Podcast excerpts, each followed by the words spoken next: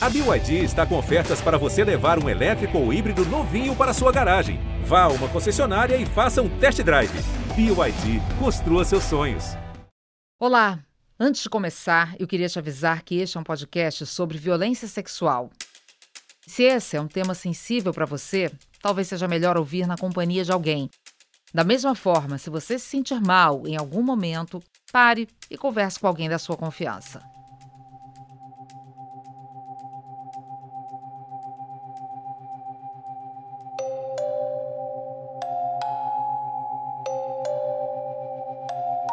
Raiva, medo, impotência, humilhação, tristeza, vergonha. Depois de uma violência assim tão íntima, a cabeça é invadida por um turbilhão de pensamentos e de sentimentos. Quem está preparado para isso? Quem sabe o que fazer depois de uma situação dessa? Eu fico pensando, inclusive, na mãe da Fernanda. Eu, como mãe, me coloco no lugar dela. A minha filha fica na minha cabeça boa parte do dia. E aí tem aquela ambivalência. Você quer proteger, cuidar, zelar, mas e o espaço dela? E a importância de confiar na minha filha nas decisões que ela tomar. Enfim, de respeitar a autonomia dela.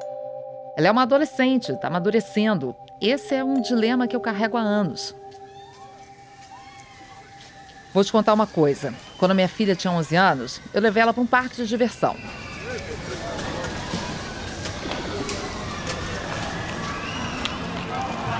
Na fila de um brinquedo, ela pediu para ir sozinha. E eu pensei em deixar.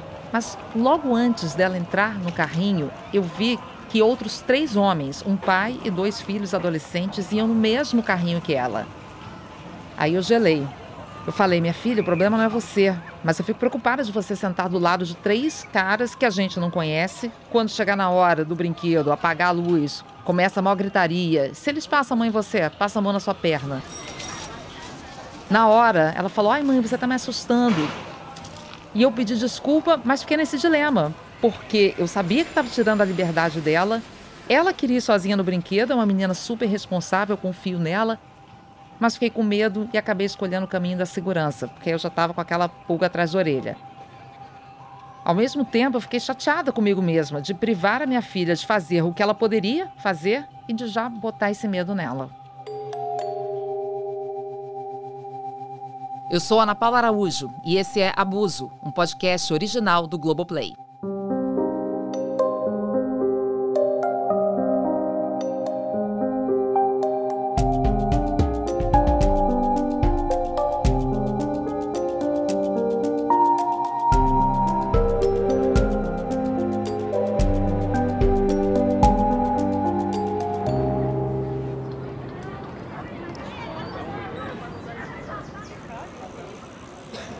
Eu falei, mãe, eu fui violentada, ela quase, sei lá, arrancou os meus cabelos. Ela puxava Nossa. os meus cabelos. Eu te falei! Se você ouviu o primeiro episódio, você deve lembrar que a mãe da Fernanda ficou transtornada assim que soube do estupro da filha. E ela sempre foi muito preocupada com a Fernanda. A minha mãe é neurótica. Sempre foi neurótica. Sempre teve todas essas recomendações.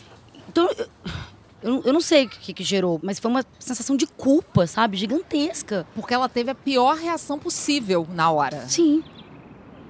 Eu perguntei para Fernanda como era a relação dela com a mãe antes disso. Na adolescência, os meus pais não deixavam sair para balada, era muito raro, muito raro. E eu era louca para sair, para dançar, para fazer as coisas quando Sim. eu fiquei adolescente. Mas a minha mãe e meu pai, eles sempre tiveram muito medo de de deixar eu sair. Já aconteceu alguma coisa? É, total. Depois que os meus irmãos saíram, meus irmãos que eu te falei, os mais velhos saíram de casa, eu não tinha companhia. Eles ficavam preocupados com os perigos mesmo, assim. Eu ficava muito, muito presa dentro de casa.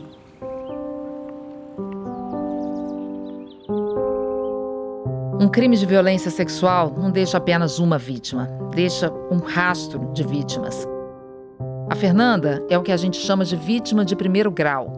Já a mãe dela, por exemplo, é uma vítima de segundo grau. Mesmo sofrendo demais, a mãe da Fernanda teve a lucidez de agir rápido. Primeira coisa que ela fez foi levar a Fernanda no ginecologista de confiança da família.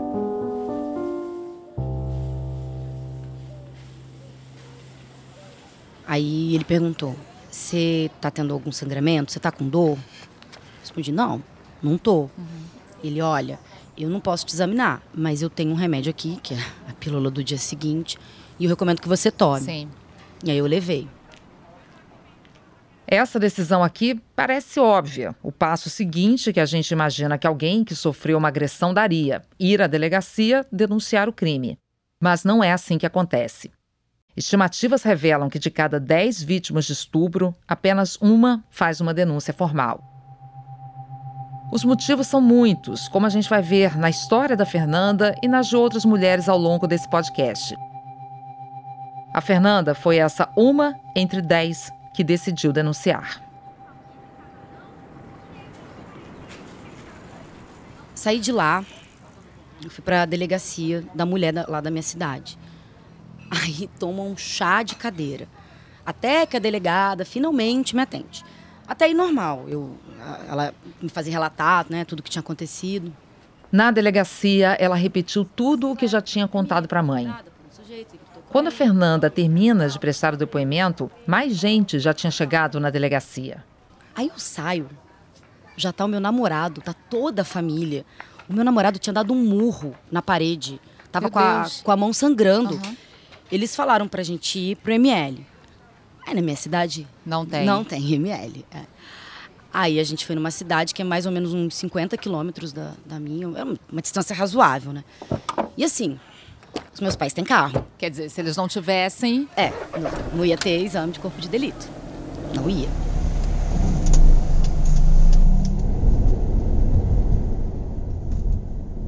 O exame de corpo de delito é um exame feito para colher elementos materiais ou vestígios que indicam a existência de um crime.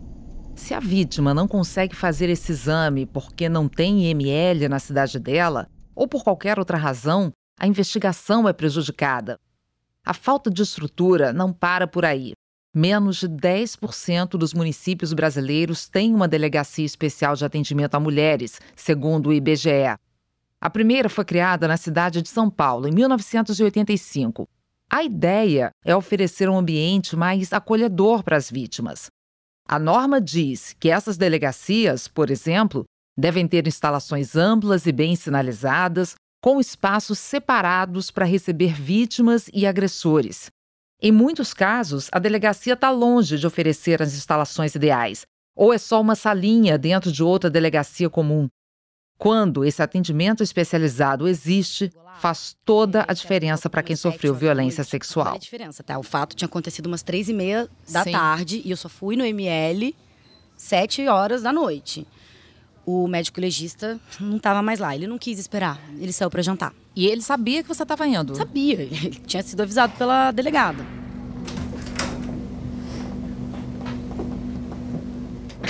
Lá no ML, eu entrei lá na, na sala do legista. Aí me deitaram lá num lugar, não sei nem se deita defunto lá Nossa, também. Horrível, né? Horrível. E o exame? Foi horrível. Foi horrível. É um exame doloroso, horroroso de fazer porque vai colher material, né? Um exame constrangedor. Sim, invasivo. Muito. E o médico me fez várias perguntas totalmente desnecessárias sobre a minha vida sexual na frente da minha mãe. Quantos parceiros sexuais eu tinha? Qual foi a última relação sexual que eu, que eu tinha é, antes do, do estupro? Você com 17 anos. Sim, é a minha ficha corrida da minha intimidade na frente da minha mãe que nem sabia até aquele momento que eu não era mais virgem. Aí, de lá, o médico falou para minha mãe: Olha, a sua filha tem o direito, né, a receber o coquetel, o anti-HIV. Anti-HIV. Isso. Fundamental. É. A minha mãe nem sabia. Na delegacia a gente tinha que ter recebido essa informação, mas não passaram. Para conseguir o coquetel anti-HIV, a Fernanda teve que ir naquela mesma noite a um hospital em uma outra cidade. E detalhe, ela só conseguiu os remédios para dois dias. E aí, para conseguir a medicação, eu tive que fazer o relato de tudo o que aconteceu em, em detalhes. De novo? Tudo de novo. Lá na porta da casa, ele me empurrou para dentro da casa e me levou lá para os fundos. E assim, eu tava na frente dele, ele atrás de mim, sempre numa situação de, de controle, eu não, eu não via muito escapatória sair viva dessa situação. Aí lá, quando a gente chegou nos fundos, essa casa era uma casa de veranista que estava largada, enfim.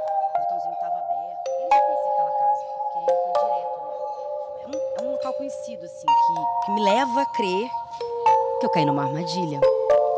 Se ele tiver que me matar também, que me mate rápido. Eu só ficava com isso na cabeça.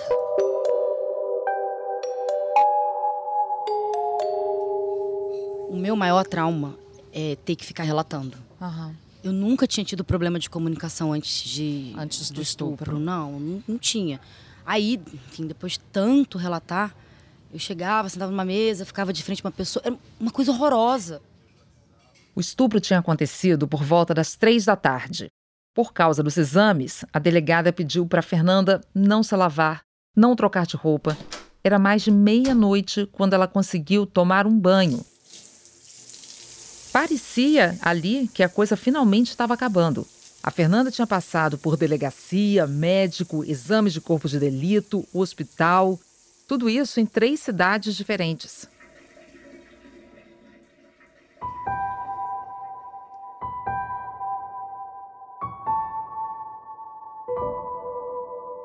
Hoje em dia, a vítima de estupro não precisa ir primeiro à delegacia.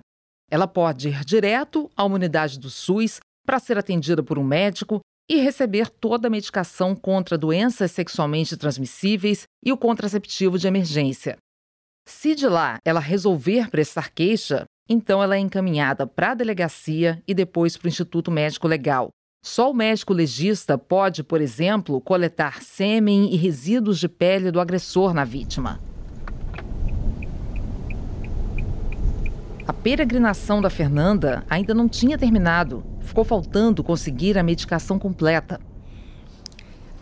No dia seguinte, toca aí no, no posto de saúde para conseguir a medicação para três meses. E quando eu estava sozinha com a, com a enfermeira, ela olhou para minha cara e falou: Você sabe que você está tirando a medicação de quem precisa, né? Meu Deus, não acredito. Ela falou isso assim para você? Falou.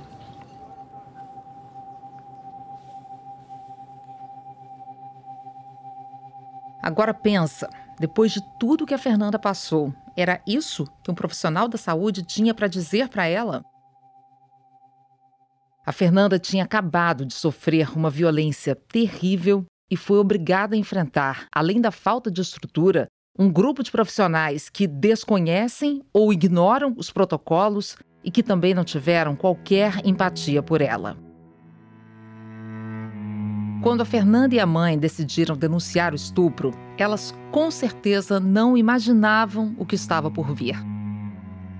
Agora me diz, você estaria disposta ou disposto a uma saga humilhante dessas depois de sofrer uma violência desse tamanho? Outro fantasma que ronda as vítimas de violência sexual é o da falta de credibilidade das denúncias. Será que vão acreditar em mim? Fora o peso psicológico de não ser levada a sério, tem um motivo a mais que entra nessa conta. E se a denúncia não der em nada? Gente, vamos organizar nossa vida aqui. Quem que a gente tem agora para. Temos endereços aí. Vamos lá, vamos, vamos, passar os casos. A gente está com quantos casos agora? Já Essa que está falando aqui comigo é a freira Maria Henriqueta Ferreira Cavalcante, a irmã Henriqueta, que eu chamo de Mana. A primeira vez que eu ouvi falar da irmã Henriqueta foi quando eu comentei na redação do jornalismo da Globo que estava fazendo uma pesquisa sobre casos de abuso para o livro que eu lancei em 2020. Na mesma hora, um colega produtor me falou dela e disse que era uma referência na luta pelos direitos humanos, especialmente no combate à exploração e violência sexual contra crianças e adolescentes no estado do Pará.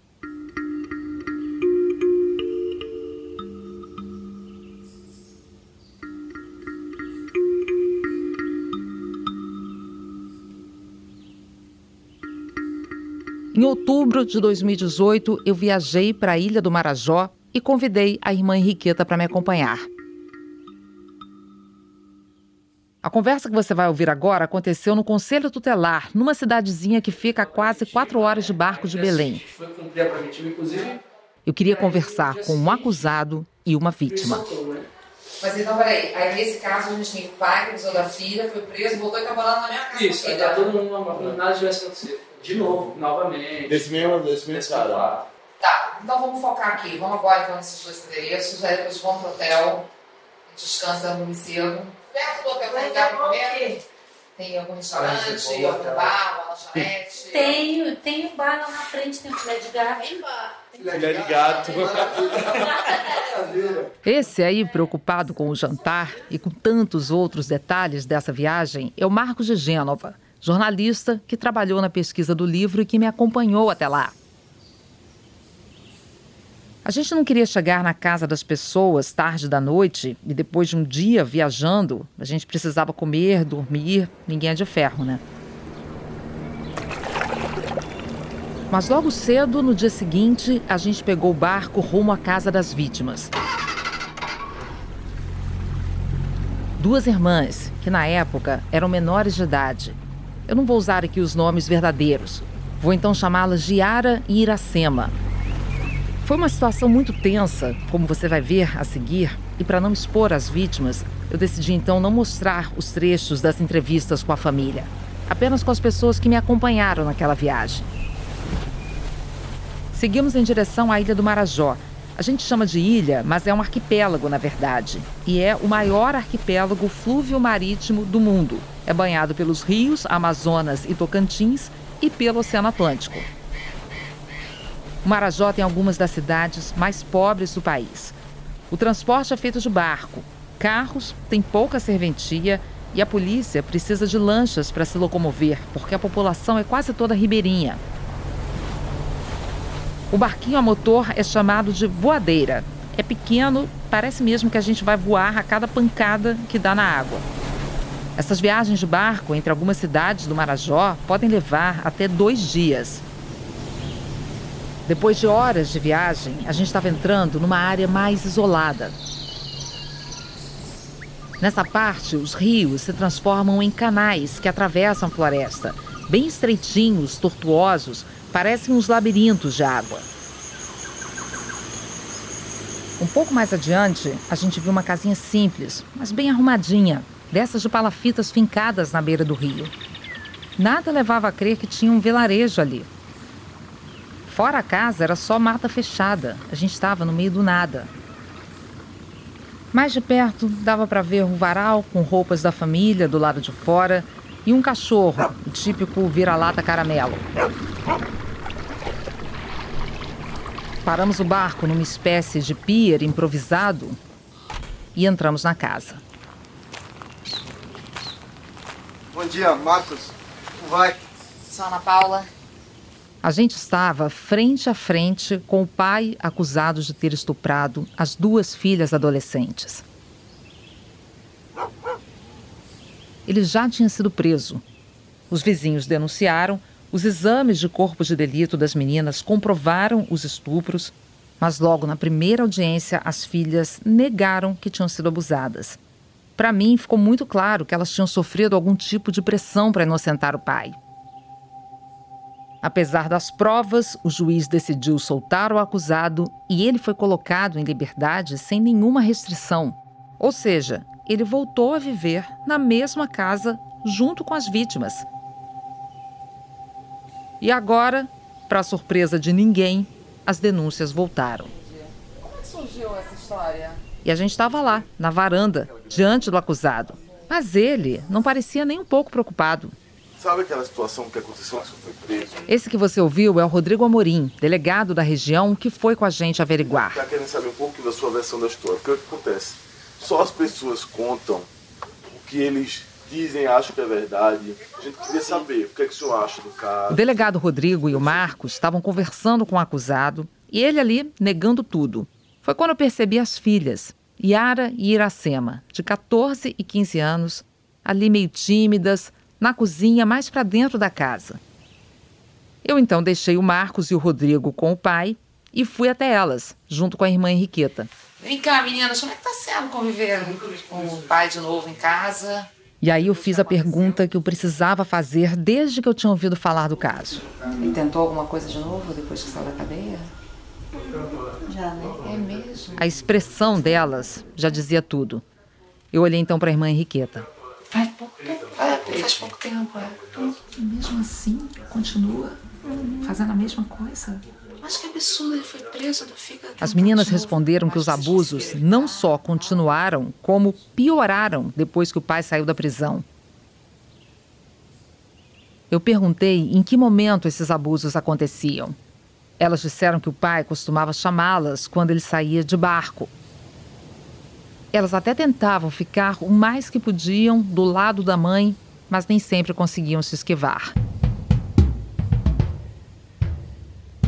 Eu e a irmã Henriqueta ficamos assustadas. A gente estava ali, ouvindo aquelas duas meninas dizerem que os abusos não tinham parado, que tinham piorado, e enquanto o abusador morasse com elas, ele não ia ter nenhum impedimento para continuar cometendo o mesmo crime de novo e de novo.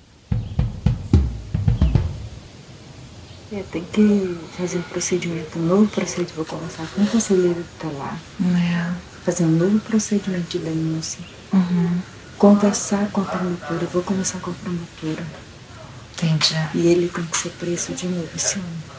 Entendeu? Elas é. não podem ficar aqui, elas têm que sair daqui. Elas não podem ficar com Elas não podem mais.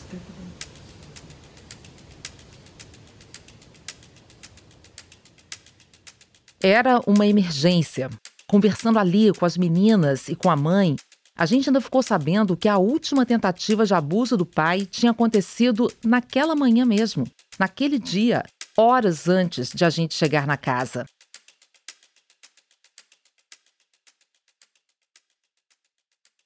A irmã Henriqueta, acostumada a lidar com casos como este na região, teve a ideia de oferecer para a mãe e para as filhas a possibilidade de se afastar do pai. Mais cedo, a mãe já tinha comentado por alto que estava querendo sair com as filhas de casa.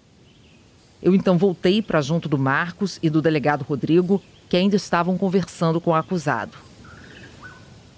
Eu aproveitei uma hora em que o Marcos se afastou um pouco do pai e contei para ele. Tinha acontecendo. Ah, é? E aí a gente falou, a irmã falou para tirar essas fotos aqui. Todos, né? Não sei. Não sei se dá para ouvir direito esse pedaço da gravação, porque eu estava cochichando bem baixinho para o Marcos, não queria que o abusador ouvisse o que eu estava falando. Se ele ficasse sabendo que as meninas tinham denunciado outra vez, eu não tinha ideia de qual ia ser a reação dele. A gente tinha que ser muito cuidadoso ali. Quando apareceu uma brecha, nós dois explicamos a situação para o delegado Rodrigo. Como os estupros continuavam acontecendo, o delegado Rodrigo concordou com a ideia de tirá-las dali. Claro que a decisão seria delas, mas só dava para oferecer essa possibilidade se estivesse tudo certo. Se elas topassem, a gente precisaria de um meio de transporte. Cabia todo mundo no barco tão pequeno? Bem discretamente, o Marcos foi checar com o nosso barqueiro. Aqui? 14, 15, 16 anos, uma menininha. Até 12. Além das irmãs Yara e Iracema, moravam na casa a mãe, o pai, duas irmãzinhas menores e um irmão mais velho. A mãe e as filhas decidiram ir com a gente, mas o filho preferiu ficar com o pai. Agora, a gente tinha que ir lá contar para o pai que elas iam embora com a gente. A situação era muito delicada. A gente não sabia como ele ia reagir. Então foi o delegado Rodrigo quem conversou com ele. Para garantir a segurança delas e a nossa, ele disse que a ideia tinha sido totalmente dele. Eu vou levar elas, eu, Rodrigo. Não é elas que estão pedindo ir. Sou eu que vou levar. Não é elas que querem ir, não. Até porque elas nem queriam ir. Eu, Rodrigo Augusto Chamoim, estou mandando elas irem. Estou mandando, não. Estou ordenando elas. Mandei ela arrumar as coisas dela para estar aí. Elas começaram a recolher roupas, documentos. O pai não protestou, mas fez questão de acompanhar toda a movimentação, encarando a esposa com aquele olhar bem intimidador. Com tudo pronto, a gente seguiu para o barco. As filhas menores, sem entender direito o que estava acontecendo, com um olhar muito assustado, A Yara e a Iracema pareciam divididas entre o alívio e a culpa. E a mãe não conseguia parar de chorar por causa da decisão do filho de ficar com o pai. Eu tremia que nem uma vara verde, pensando que um homem que era capaz de estuprar as próprias filhas seria bem capaz de puxar uma faca, atacar algum de nós ali. Nessa hora, eu olhei para a irmã Henriqueta e vi que ela continuava firme, altiva, com raiva. Do alto da experiência dela, cheia de coragem de afrontar criminosos, ela foi a última a sair da casa. No caminho, ela ainda parou do lado do agressor, botou o dedo na cara dele e xingou o pai. Eu não conseguia acreditar naquela cena. A minha vontade era ter feito exatamente a mesma coisa. Tenho certeza que a sua também, que está aí ouvindo. A freira lavou a minha alma. E o agressor ouviu quietinho. Foi quando me dei conta que ele jamais ia ter coragem de atacar nenhum de nós ali. Estupradores, ainda mais estupradores de crianças, são todos uns covardes.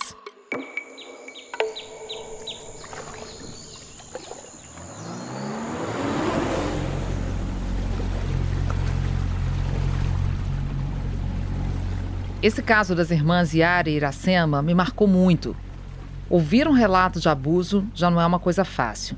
Mas estar ali ao vivo, presenciando uma situação onde abusador e vítima estão cara a cara e você precisa fazer alguma coisa é completamente diferente. Eu nunca tinha vivido nada parecido.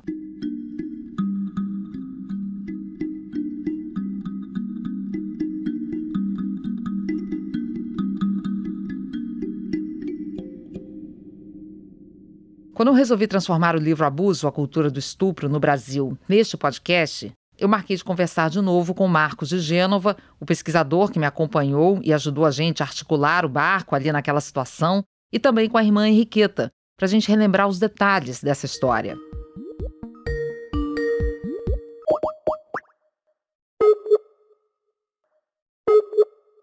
Foi uma conversa por videochamada, em julho de 2021, quase três anos depois daquela viagem.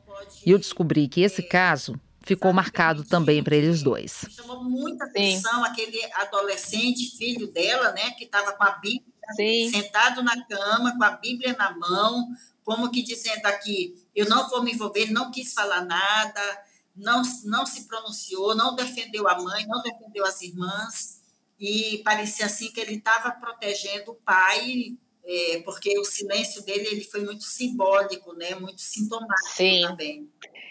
Eu me lembro que nessa hora eu perdi bem a paciência com ele. Foi. Eu perguntei para ele se você você não vai, você não você vai ficar aqui com seu pai. Ele, ah, eu vou ficar aqui. Eu falei, você sabe que o seu pai faz com as suas irmãs, não sabe? E aí ele falou: ah, não, Deus é que sabe, Deus é que tem que saber. Isso, e é isso. exatamente isso. Ficou meu coração a mãe deixando a casa e o menino ali na janela.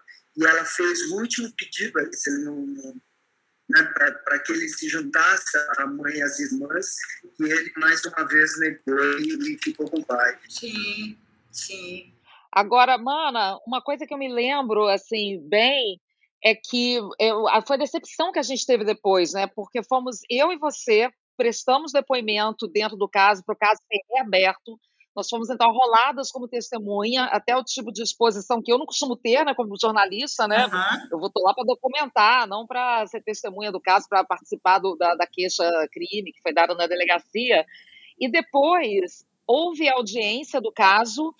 Eu não fui chamada, você também não foi chamada para prestar depoimento. E o cara foi, o abusador foi solto. Está solto e, e, agora o que eu fiquei sabendo pela Elisete, aquela conselheira tutelar, que as meninas já, já são até mães. De filhos dele? De outras pessoas. Ah, elas engravidaram de outras pessoas. Eu tomei um susto, achei que elas tinham engravidado do pai. Elas não estão morando mais naquela casa. A gente chama é, relacionamento forçado, né?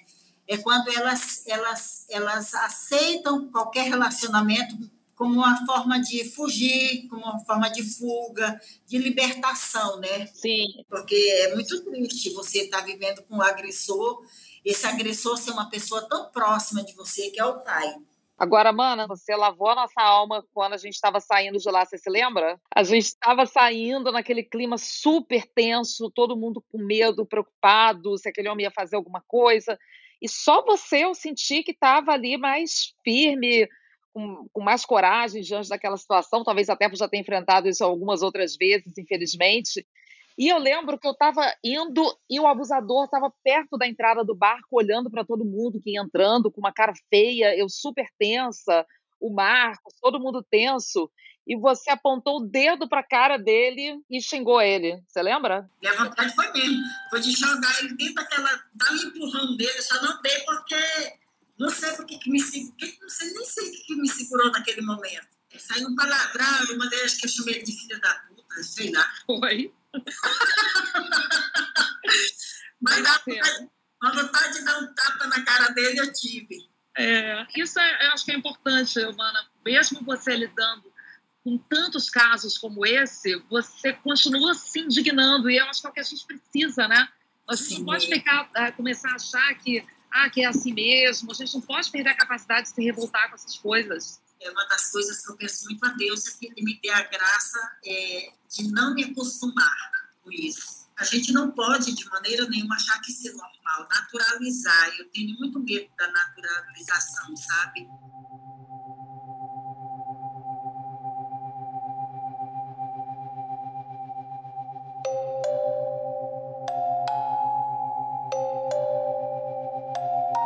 A gente não pode naturalizar.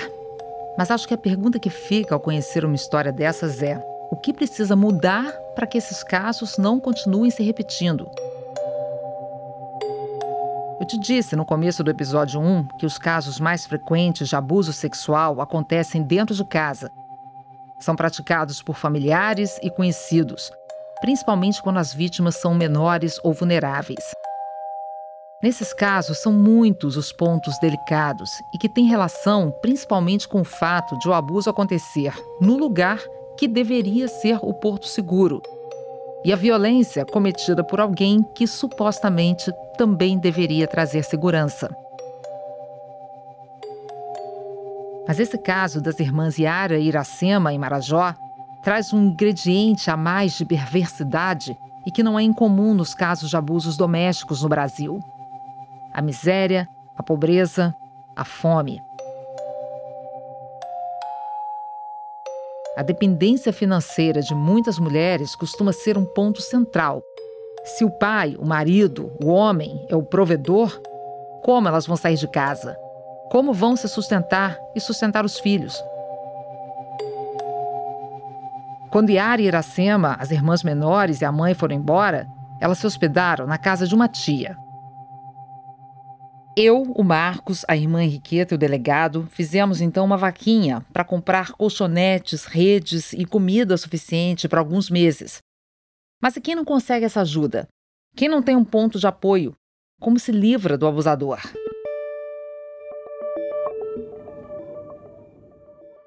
Da ilha do Marajó até a cidade da Fernanda são milhares de quilômetros de distância. São lugares totalmente diferentes, clima, urbanização, culturas diferentes.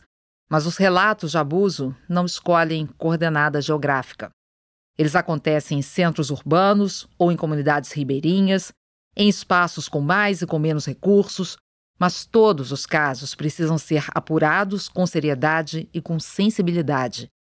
E se as histórias das irmãs Yara e Iracema e a da Fernanda têm algo em comum, é o fato de que elas não foram tratadas nem com seriedade, nem com sensibilidade pelas instituições que deveriam prestar esse serviço.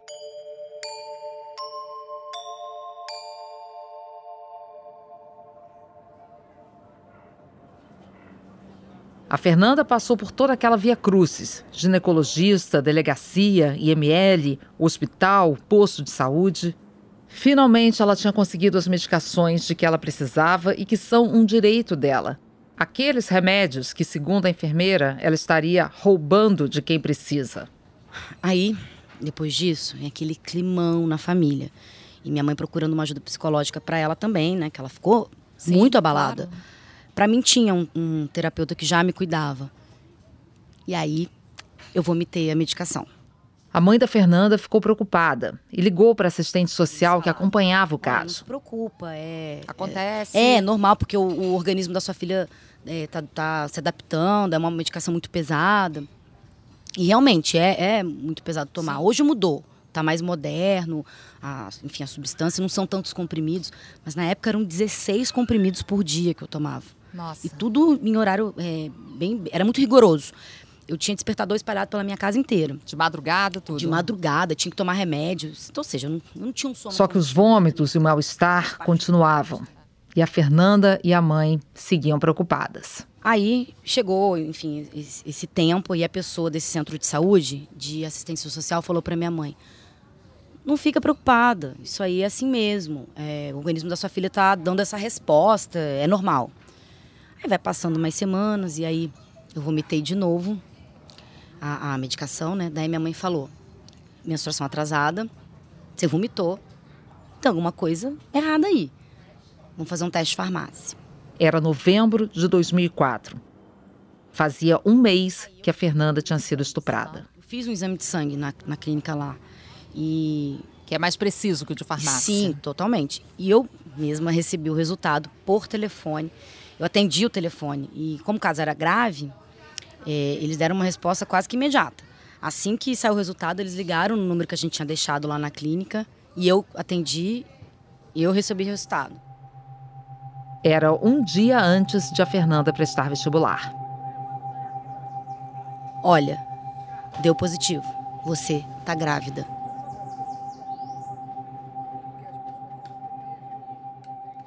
Se você se identificou com alguma das situações que a gente mostrou aqui nesse podcast e se você está precisando de ajuda, pode ligar para o 180, que é a central de atendimento à mulher.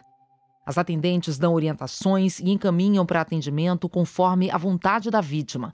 Funciona todos os dias, 24 horas, de qualquer lugar do país.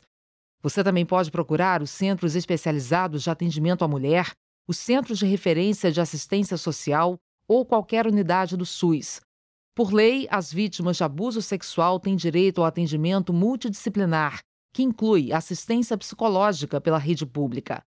Na nossa página do podcast no site G1 tem uma lista de outros serviços públicos e ONGs que podem ser úteis.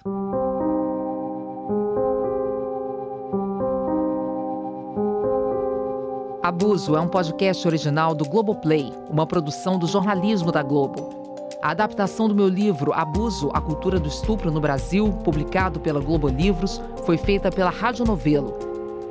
A edição final do roteiro, a produção e a direção são da Luísa Sá e da Priscila Monteiro. Edição, sonorização e finalização são da Julia Haddad. A mixagem é do Gustavo Decô. A captação do som direto é do Luciano Ribeiro e a produção de tecnologia é do Francisco Moreira.